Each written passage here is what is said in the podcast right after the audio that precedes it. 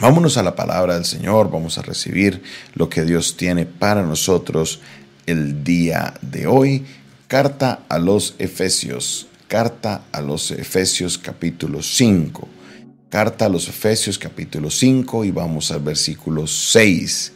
Carta a los Efesios capítulo 5, versículo 6. Y dice la palabra del Señor de esta manera.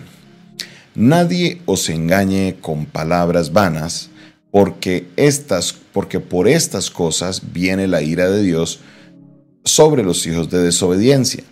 No seáis pues partícipes con ellos, porque en otro tiempo erais tinieblas, mas ahora sois luz en el Señor, andad como hijos de luz, porque el fruto del Espíritu es en toda bondad, justicia y verdad, comprobando lo que es agradable al Señor. Aquí el apóstol Pablo está haciendo una advertencia a la iglesia, les está diciendo, nadie os engañe con palabras vanas.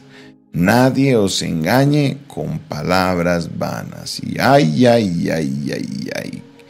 Aquí, como dicen, esto se puso bueno. Mire lo que dice en la nueva versión internacional. Nadie os engañe con argumentaciones vanas. Vamos a la nueva traducción viviente. Dice la palabra de Dios. No se dejen engañar por los que tratan de justificar esos pecados. Ay, ay, ay, ay, ay. ¿De qué está hablando el apóstol Pablo? Obviamente nos está hablando de estas eh, lista de cosas que vienen desde el capítulo 4. Recuerde, la Biblia no fue escrita en capítulos y versículos, entonces no es de que Pablo está diciendo, bueno, este 5 sí va a estar bueno y no. La, carta a los Efesios se escribe completa. Entonces, Pablo les está diciendo, no se den engañar por palabrerías vanas, por enseñanzas falsas, porque por estas cosas viene la vida de Dios sobre los hijos de desobediencia. Mire, el ser humano siempre quiere buscar su placer. El ser humano siempre quiere hacer lo que a él le parece. Eso es una característica normal, eso siempre pasa. Y cuando el ser humano tiene un comportamiento que no está dentro de lo que Dios quiere, la siguiente paso que, que, trata de hacer el ser humano es justificar su comportamiento, justificar su manera de pensar, justificar por qué sí puede seguir haciendo lo que está haciendo sin obedecer a Dios. Y hoy en día sí que estamos plagados de esto, sí que estamos, oiga, mejor dicho, mm, metidos de cabeza en este tema. Ay, pastor, mis necesidades. Ay, pastor, no, eso no es así, no se complique. Las cosas no son así como usted cree. No. ¿Y, qué tal él? Yo no le veo nada de malo a eso ah, no, es que en otra traducción, en el hebreo, en el original, en no sé qué, en si sé cuáles, oiga, y se meten unas enredadas, unas enredadas impresionantes. ¿Todo por qué? Porque quieren eh, de alguna manera no legalizar por medio de lo que son las leyes, la constitución, sino que legalizar por medio de la Biblia comportamientos que no le agradan al Señor. Así de sencillo. Entonces el ser humano se mete en esta onda, como que se va adentrando más y se va entrando más, tratando de justificar. Y miren la ideología que hoy tenemos. Una ideología que a lo bueno le llama malo y a lo malo le llaman bueno. Un hombre se para y dice, yo soy heterosexual, yo me caso con una mujer, y una mujer se le para y dice, yo soy mujer heterosexual y yo me voy a casar con un hombre, y uh, la buchean y eso si es que la los dejan hablar. Ah, pero se para un hombre y dice, no, es que yo me identifico como una niña de tres años que eh, fue abandonada. Entonces ahí todo el mundo, oh sí, pobrecito, y le aplauden y le hacen propaganda, porque a lo bueno le llaman malo y a lo malo le llaman bueno. Y lo triste es que muchas personas dentro de la iglesia están metidas en este cuento, creen en este cuento, están por ahí. A Dios no le agradan esas cosas. La palabra de Dios es clara. Ah, pero es que le agrada esto y no lo otro, pero no de esta manera, no de la otra. Mire, si no le agrada una cosa, no le agrada la otra. Así de sencillo. Eso es así de simple. No, no podemos pegarnos de una coma, de un que no lo dice así, es que no lo dice así. Mire, órele al Señor y pide al Espíritu Santo que lo guíe. Lo más seguro Él te va a redarguir para que no lo hagas.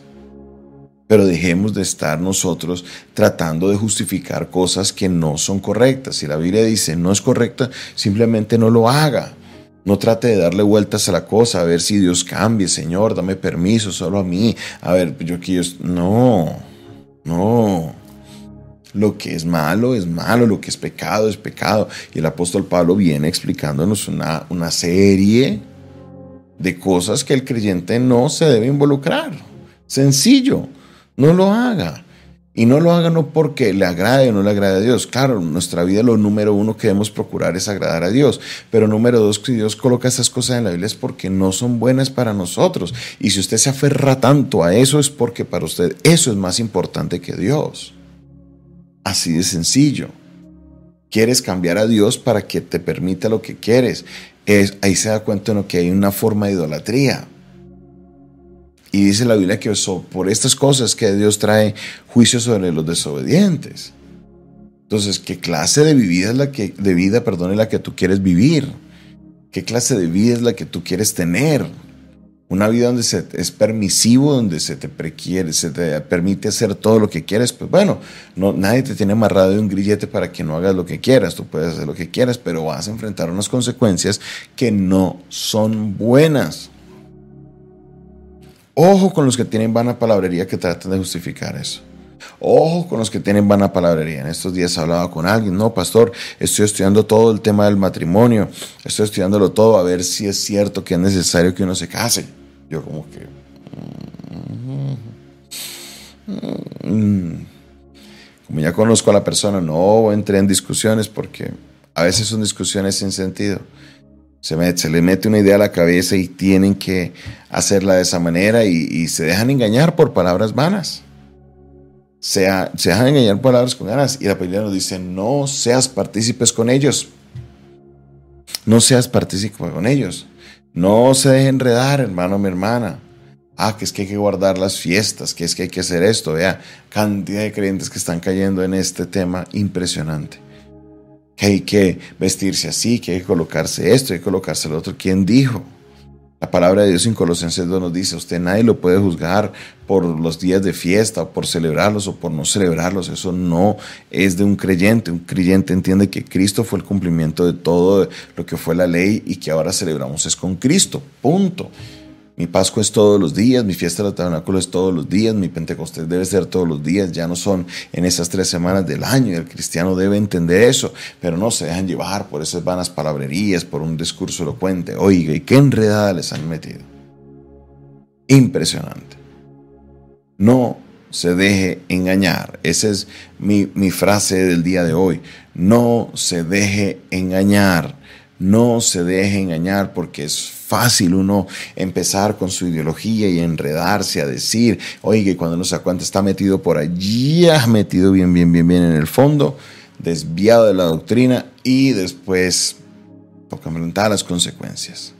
No, no, no, no se deje engañar. No se deje engañar por los que utilizan vanas palabrerías, especialmente para justificar cosas que a Dios no le agradan. Si a Dios no le agrada de una manera, menos de otra manera. Así de sencillo. Así muy sencillo. Si no le gustan los frijoles, no le gusta el calentado. Así de sencillo y mucho menos la bandeja paisa. Colóquele la manera, los acompañantes que quiera. Si no le gusta, no le gusta. Si a Dios no le gusta lo que usted está haciendo, simplemente deje de hacerlo. El Espíritu Santo te dará la fuerza para poderte mantener firme en la doctrina, firme en la palabra y firme en obediencia. Padre Celestial, bendice a tu iglesia. Bendice, Señor, los que reciben esta palabra con agrado el día de hoy y la quieren colocar en práctica, Padre Celestial. Ayúdales en esta etapa de sus vidas, Señor, de transformación, de santificación, en la cual sé que estás obrando. Ruego, Señor, por cada uno de mis hermanos que reciben tu palabra con agrado y con gozo y la colocan en práctica. Bendícele, Señor. Obra, Padre Celestial, en sus vidas. Yo sé que algo grande vas a hacer en ellos. En el nombre de Jesús. Amén. Amén y amén.